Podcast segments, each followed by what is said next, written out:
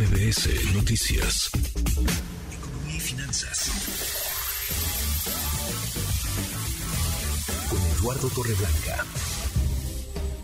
Lalo, qué gusto, qué gusto saludarte, ¿cómo estás? Bien, Manuel, gusto en saludarte igualmente. Buenas tardes, buenas tardes al auditorio. Lo bueno, lo malo, muy buenas tardes, Lalo, del informe cuatrimestral de la Secretaría de Hacienda, tú que lo revisaste con lupa, ¿con qué te encontraste, Lalo? Pues mira, hay asuntos que son muy buenos, hay asuntos buenos a secas y asuntos preocupantes.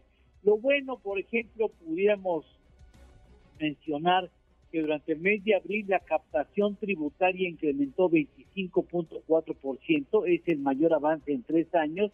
La verdad es que el actual gobierno no podemos regatear del esfuerzo que ha hecho en materia de ingresos fiscales. A veces lo ha hecho con extrema rudeza, eh, pero bueno, la verdad es que su comisión, su encargo es incrementar los ingresos fiscales y lo ha hecho y lo ha hecho bien, lo hizo muy bien la ruda de Raquel Buenrostro y su equipo sigue dando buenos resultados. Lamentablemente, a pesar de este importante esfuerzo, con respecto al 2022, el ingreso del gobierno federal está ligeramente abajo del año pasado, menos 3.1%.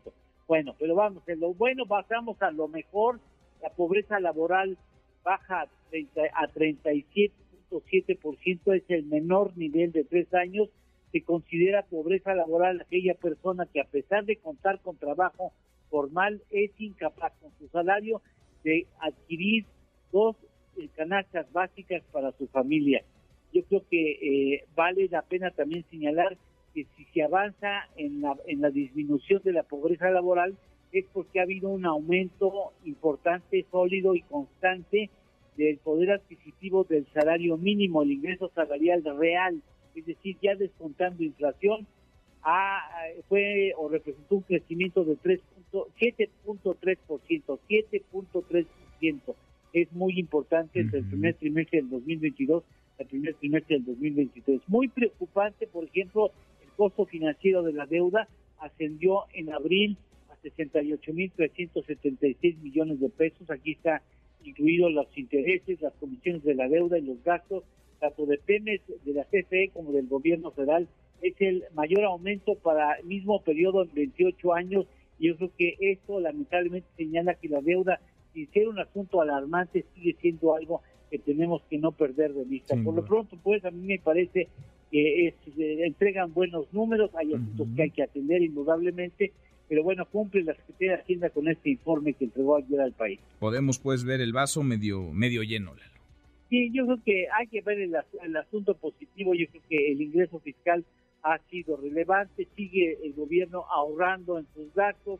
ya saben que tiene una vocación franciscana el actual gobierno federal. ¿eh? Pues sí. ¿Tenemos, Lalo, tenemos postre? Claro que sí, eh, postre dulce.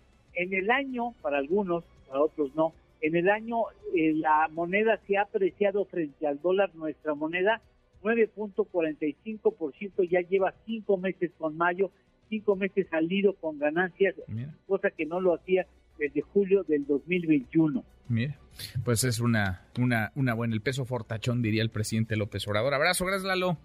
Gracias Manuel, gusto en saludarte, buenas tardes y buen provecho a todos. Buenas tardes. Redes sociales para que siga en contacto: Twitter, Facebook y TikTok. M. López San Martín.